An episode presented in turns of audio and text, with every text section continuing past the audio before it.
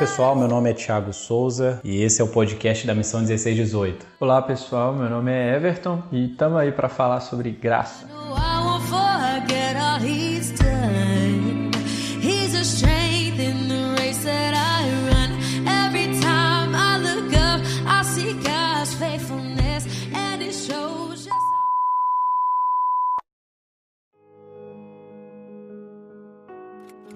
A graça barata é a inimiga mortal da nossa igreja.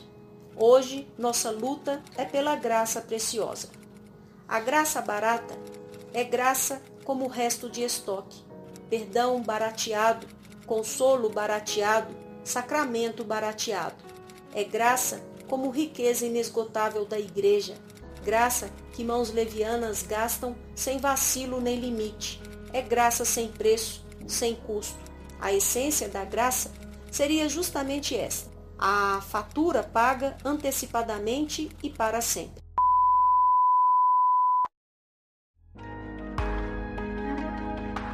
Hoje a gente vai abordar então, continuando, né, o último podcast a gente falou sobre a introdução do livro Discipulado do Bonhoeffer, né, que é um teólogo alemão, e hoje a gente entra então no seu primeiro capítulo, né, chamado A Graça Preciosa. Vai ser muito interessante a gente poder conversar sobre graça, sobre o que não é graça. Então, vai ser algo bem interessante para nós aí. Então, primeiro aqui, ó, Everton, a gente vai conversar do que se trata o capítulo, né? Uhum. O que que esse capítulo fala? O que que o Bonhoeffer está tentando abordar aqui? Então, nesse capítulo, né, como o próprio título enfatiza, ele vai falar muito sobre a graça preciosa, mas eu acho muito legal a lógica que ele utiliza. Porque antes de falar sobre o que é a graça preciosa, ele deixa muito claro qual é a graça barata, né? Qual é aquela que é a inimiga ali a ser combatida, né? Lembrando até do contexto em que ele escreveu esse livro. Muita gente por compreender o momento que Bonhoeffer né, escreveu esse livro. Era um momento onde o liberalismo estava muito forte na Alemanha. Acha que ele também é um liberal, mas não, ele está escrevendo exatamente contra os liberais, né, contra a noção de graça dos liberais. Então é muito importante essa ênfase que ele dá aí, a graça barata no início. Você quer ler aí o início aí do capítulo, o que fala sobre a graça barata? Sim, eu gosto de uma definição que ele usa aqui que eu acho que é sensacional, que diz o seguinte: a graça barata é graça como doutrina, como princípio, como sistema. É perdão dos pecados como algo já dado por certo. O amor de Deus como conceito cristão de Deus. Isso está na página aí 19 do livro. Eu acho muito interessante porque essa afirmação dele não só atinge né, os liberais da sua época, mas hoje, eu acredito, para o contexto brasileiro, ela bate nos dois lados, tanto o legalista quanto mais liberal, eles vão é, sofrer um pouco aí com essa definição que Bonhoeffer dá da graça barata no caso. Porque o legalista, ele entende ela como um sistema, então, tipo, alcancei a graça, agora eu posso agir de tal e tal forma assim, e tô garantido. O liberal não, ah, a graça me, me, alcançou, então eu posso viver minha vida a riveria, né, do jeito que eu quiser. Então os dois tratam a graça como um princípio, como um sistema e entendem todo o evangelho a partir da graça, desconsiderando toda, todo o restante do evangelho. Então acho que é interessante. É, algumas pessoas até pensam que a graça é essa permissão, né, para pecar, sendo que eu já tenho, Deus já vai perdoar meus pecados, então eu posso viver a minha vida de qualquer maneira mesmo, porque se Deus não, não, vai mudar de opinião, não vai mudar de ideia. Jesus já pagou o preço pelos nossos pecados, então tá tudo pago, né? Essas pessoas que pensam dessa maneira aí, elas banalizam o que de fato é a graça. Então eu já tenho essa pergunta. Então o que é a graça mesmo que o Bonhoeffer está falando, né?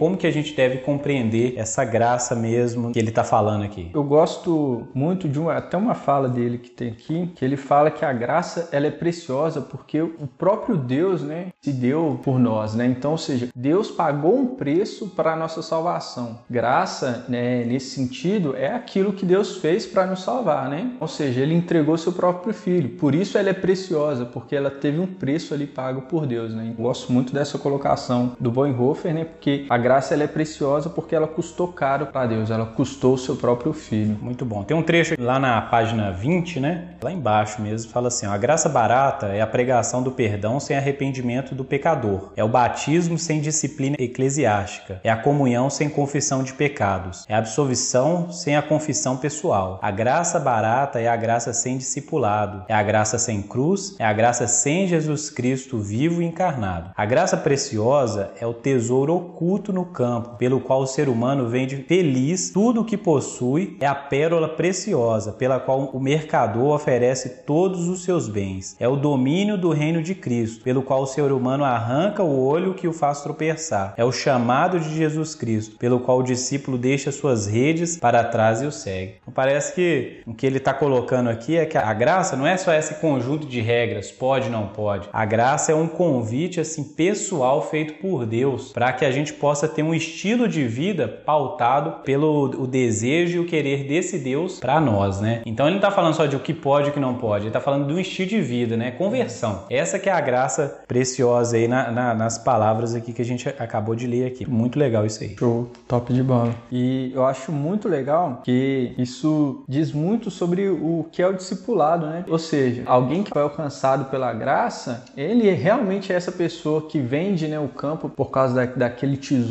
ali, né? Então é o que? É nós nos despindo de tudo que temos, que nós somos, para assumir agora uma nova realidade, né? Acho muito legal porque como ele já logo em seguida, né, introduz aí a questão do discipulado, logo no finalzinho da página 20, essa graça é preciosa porque chama ao discipulado, né? É graça porque chama ao discipulado de Jesus Cristo. É preciosa por custar a vida ao ser humano. É graça pois só assim dá vida ao ser humano, né? Então ele prossegue aqui. Acho muito legal essa colocação dele porque é uma graça que te convida a esse estilo de vida que você bem colocou, né? Ou seja, seguir um modelo que é Cristo. Muito bom. Por isso que é preciosa, né? Porque não é sem sentido, né? E às vezes a gente entende essa palavra graça como se fosse assim, ah, não, né? Vive de qualquer maneira, né? Não é assim. O Lutero, né? Prosseguindo aqui para um, um, próximo aqui, falando sobre a jornada de Lutero, né? O Bonhoeffer vai falar aqui o que, que aconteceu com o Lutero. Né? O Lutero, a gente conhece bem a história aí, né? Depois de uma experiência ali epifânica, né? Ele então abandona ali o estudo do direito para ir para o mosteiro, né? Então ele vai para o mosteiro ali agostiniano com a intenção de servir a Deus, de buscar a Deus, de buscar aí uma vida diante de Deus. E aí acaba que o próprio Bonhoeffer vai dizer aqui, né? Que nesse lugar onde ele achou que ele foi buscar Deus, na verdade ele estava nutrindo o quê? Uma vida, na verdade, pecaminosa, né? E aí ele se encontra com Jesus, né? Ele tem aquele encontro com Jesus, ele entende, por exemplo, a questão da justificação pela fé, a gente pode conversar disso daqui a pouco. E aí, após compreender esse encontro com Jesus, é como se Jesus estivesse chamando ele para servir a Deus, não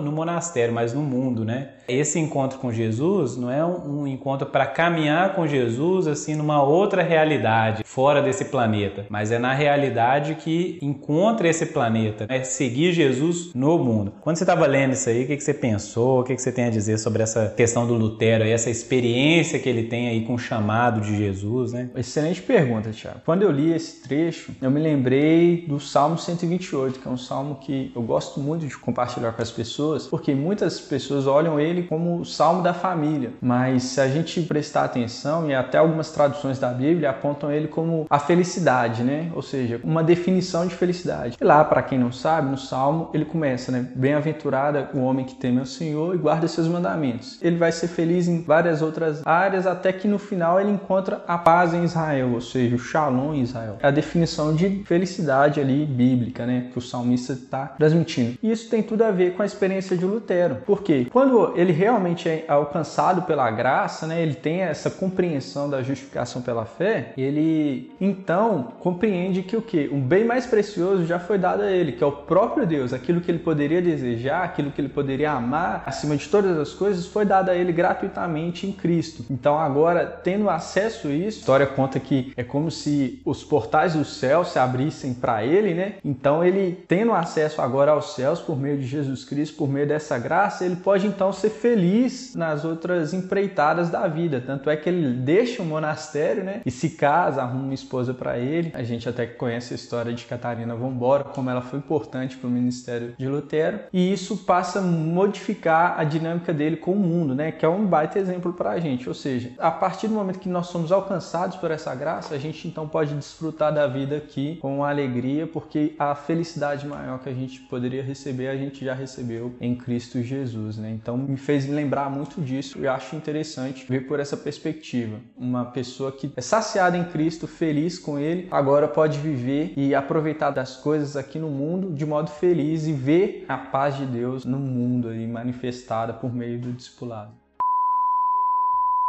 essa questão, por exemplo, da alegria e da graça, né? A graça é preciosa. Eu percebo muito que as pessoas só entendem que a graça é preciosa quando elas percebem quão desgraçada era a vida delas antes de Cristo, antes desse chamado aí eficaz. O Lutero mesmo, a gente sabe que ele era uma pessoa que travava duelos mesmo com a própria consciência, né? Em relação a essa questão do pecado. As histórias vão dizer, por exemplo, que ele ia para o confessionário, né? Se confessar lá com o líder lá do monastério e ele acabava de confessar todos os seus pecados, quando ele se levantava e virava de costas, ele já lembrava de outros que ele tinha cometido na mente dele. Ele ficava pensando, né, como um Deus santo e justo pode tolerar um pecador como eu? E eu sei que eu preciso ser santo, porque, né, eu quero herdar o reino de Deus, eu quero ficar em paz com Deus. Mas se o pecado, ele na verdade ele atrai o juízo de Deus, então o que eu estou fazendo e vivendo atrai mais o juízo de Deus do que o amor, o perdão dele. Então Lutero não conseguia encontrar um meio do caminho, algo que pudesse salvar ele, até então que ele descobre, né, que a justiça de Deus se manifesta o que no evangelho. Aí ele começa então a compreender essa verdade da justiça de Deus se manifestando no evangelho, e aí ele descobre então que o justo viveria então pela fé, pela fé naquilo que Cristo fez por ele. Isso aí não fez o Lutero viver uma vida dissoluta. Antes ele tentava resolver o problema dele do pecado ali, mas agora ele descobriu que de fato o problema dele foi resolvido em Cristo, mas isso não fez ele, por exemplo, abaixar a guarda, pelo contrário, fez ele ser muito mais intencional com uma vida diante de Deus, né? Lá no, na página 24, após viver essa experiência com Jesus e perceber que Jesus estava chamando ele, Bonhoeffer vai dizer, né? Lutero teve de abandonar o monastério e retornar ao mundo, não porque o mundo em si fosse bom e santo, mas porque o monastério nada mais era do que o mundo. Ele continua: Agora o discipulado de Jesus tinha de ser vivido em meio ao mundo, o que até então se praticava em circunstâncias e confortos especiais na vida monástica como sendo um comportamento excepcional, agora passava a ser necessário e ordenado a cada cristão no mundo. Ou seja, né, viver uma vida em santidade num lugar confortável, dentro da igreja, né? A gente podia é. traduzir isso. Dentro da igreja é uma tarefa até fácil, porque você tem muitos estímulos, mas o que Cristo nos chama a caminhar com Jesus no mundo onde de fato essa vida íntegra ela é exigida, né? Muito interessante isso. E esse episódio até me fez lembrar de uma história de um amigo da minha esposa, guitarrista, né? Foi chamado uma vez para tocar lá na antiga igreja que ela frequentava. E aí, ao final do culto, ela falando com ele, né, tentando incentivar ele a voltar para a fé e tal. Eu fui falou: "Olha, se fosse só para ficar aqui na igreja tocando o tempo inteiro, seria ótimo, seria maravilhoso, né? Mas o problema é que quando eu vou trabalhar lá, eu tenho os meus amigos, então eu sou tentado a ir para uma boate, a ir para balada, fazer isso, fazer aquilo e voltar a uma vida dissoluta, né? uma vida de pecado. O que ele não conseguiu perceber é que o encontro com Cristo modifica o modo da gente enxergar as coisas. Né? E Lutero percebeu isso muito bem. Ele percebeu né, que ele não precisava mais agora estar preso ao monastério, mas ele poderia então viver uma vida para glorificar a Deus. Né? E daí surge então uma ênfase no sacerdócio universal de todos os crentes na vida de Lutero. Isso modifica e modificou bastante a história da igreja de lá para cá. Mesmo a igreja católica, ela foi influenciada por essa teologia que Lutero enfatizou, né? E isso é interessante, porque agora a gente pode glorificar a Deus no nosso trabalho, ou seja, realmente ter prazer naquilo de modo que glorifique a Deus, né? Que Deus seja exaltado e a vida de Cristo seja manifesta naquilo lá. Interessante isso. Agora é o seguinte, né? Como que o chamado para a graça preciosa acontece no dia a dia? O Lutero a gente sabe que ele estava ali vasculhando as escrituras, né? Debateu muito com esse texto, né? O justo viverá pela fé. Já estava em um ambiente assim propício para pensar em Deus, para pensar nas coisas de Deus. E para uma pessoa comum, né? Uma pessoa que está aí no batidão, faculdade, trabalho, né? Como que esse chamado acontece? Como que Deus chama os seus eleitos? Podemos fazer essa pergunta aí de, de catecismo. Hein? Como que Deus chama os seus eleitos, Everton? Então, eu gosto muito da analogia que eu ouvi certa vez que diz o seguinte: que um encontro com Deus é como se um boneco se encontrasse com o ser humano de verdade, sabe? Então, a partir do momento que eu me encontro com Deus, que a graça me alcança, eu olho para Cristo e percebo quem eu deveria ser. Então, a primeira percepção que eu tenho assim é que chamar de Cristo, ele começa com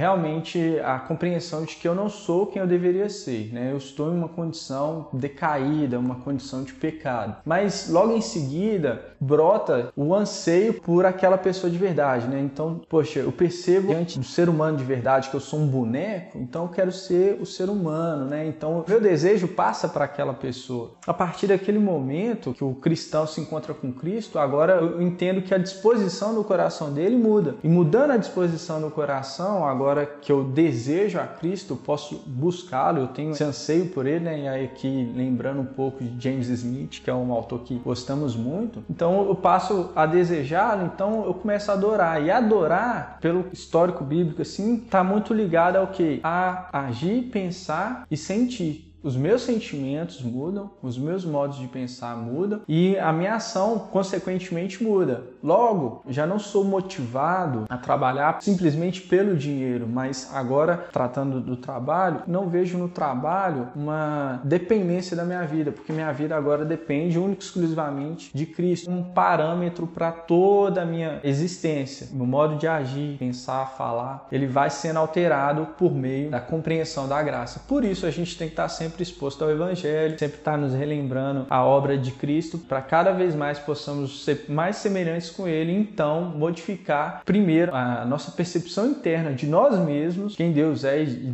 de nós mesmos, conhecendo cada vez mais Deus, nós nos conhecemos também, então isso muda o modo com o qual nós nos relacionamos com o mundo, porque o mundo agora não é um mundo vazio de sentido, mas é obra e criação de Deus. Então eu posso agora agir nesse mundo como Deus deseja que eu haja muito bom. O Lutero, Bonhoeffer, na verdade, né? Ele aborda essa questão, por exemplo, né, do chamado da graça, né, para a graça preciosa, muitas vezes falando, né, que Jesus passando por um lugar chamou ali o Levi, o coletor de impostos, vendo ali Pedro e o seu irmão pescar, chama, vem, me segue, né? Faz lembrar isso que você acabou de falar, porque essa graça preciosa se manifesta nesse chamado de Jesus, é algo que desperta esse sentido, né, de um boneco olhando para um ser humano perfeito, né? Como se Pedro ali, os discípulos, quando eles escutam um homem chamando, não é simplesmente um homem, né? É Deus ali, é Jesus, né? E a gente olhando, né, um boneco, né, seres ali, vamos dizer assim, no sentido filosófico, inanimados, né? Quando a gente olha para alguém que a gente deveria ser, a gente deveria ser igual a ele, né?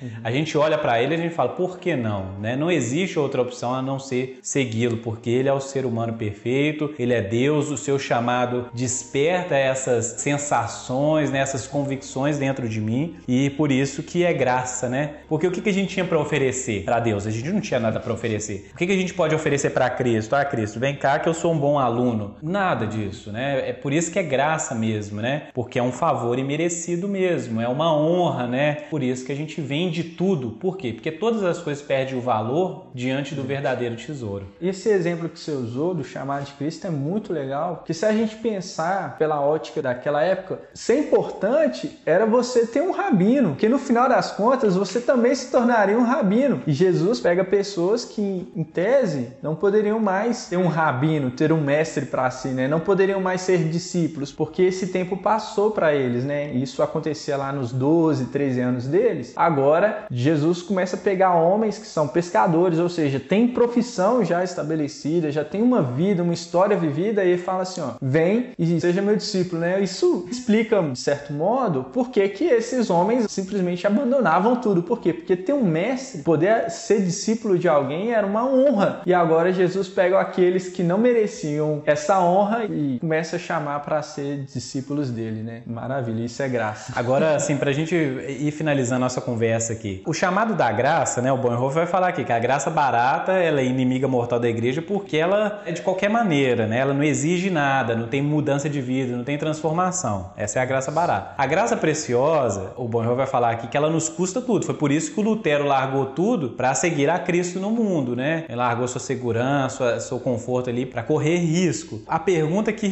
todo mundo faz, essa questão de obedecer o discipulado mesmo, né? De vem me segue e você está indo como aluno, você não está indo na liberdade dos seus próprios caminhos. Alguém vai dizer onde você deve andar, como você deve conversar, falar e agir no mundo. Ou seja, você não estaria entrando aí num tipo de amarras ali, de, de correntes, você não estaria andando nesse mundo acorrentado. Como que a gente pode falar que a graça barata é um convite à liberdade, por exemplo? Que tipo de liberdade é essa? Essa sua pergunta me faz lembrar de algo muito interessante. Eu sempre enfatizo, principalmente em casa, que quando você compra um produto novo, qual a primeira coisa que você deve fazer? Você deve ler o manual. Você não sai utilizando o produto. Porque normalmente eu já, eu já vou tentando utilizar.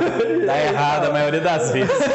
Dá errado. Por quê? Porque não vai ser um processo natural, que não foi feito para aquilo. Então, eu enxergo que o discipulado com Jesus é isso. É ele nos convidando a ler o manual antes de sair operando o produto, porque aí sim você sabe quais são os limites, o que você pode aproveitar, o que você não pode aproveitar. Por quê? Porque quem não lê o manual, quando utiliza o produto e você enfatizou bem, vai dar ruim, porque provavelmente vai ter uma utilização dele para um fim que ele não foi criado, é, às vezes vai até utilizar para o propósito que ele foi, mas não da maneira correta, isso vai estragar o, o, o, produto. A vida humana é da mesma forma, a gente foi feito com um propósito, que é glorificar a Deus. Então, quem pode nos dizer como ele, Deus é glorificado? O próprio Deus. Então, o convite ao discipulado não é uma amarra, mas é uma liberdade, uma liberdade de poder fazer tudo aquilo que glorifica a Deus, de modo que eu não me sinta culpado por isso, porque o grande problema do ser humano é a culpa diante de Deus. A obra de Cristo nos livra disso, nos orienta e nos norteia para aquilo que vai glorificar a Deus na nossa vida. Então, eu gosto muito dessa analogia aí do, do manual aí de instruções. Muito bom.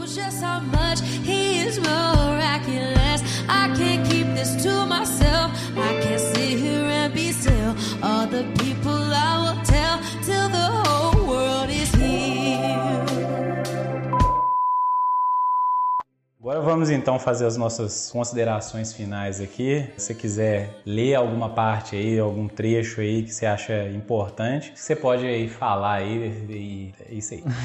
Cara, eu sublinhei aqui o último parágrafo desse capítulo, na página 31, que eu acho que a fala dele aqui é sensacional. Gostaria de ler aqui, se possível. Diz o seguinte: Bem-aventurados os que se encontram no final do caminho que pretendemos percorrer, e surpresos compreendem o que de fato parece incompreensível que a graça é preciosa exatamente por ser graça pura, por ser a graça de Deus em Cristo. Bem-aventurados os que na simplicidade do discipulado de Jesus estão tomados por essa graça e que em humildade de espírito podem louvar a graça de Cristo que tudo opera. Bem-aventurados os que podem viver no mundo, no conhecimento dessa graça, sem para ele se perder, e para os quais a certeza do lar celestial é tamanha que no discipulado de Jesus Cristo são livres de fato para viver a vida neste mundo.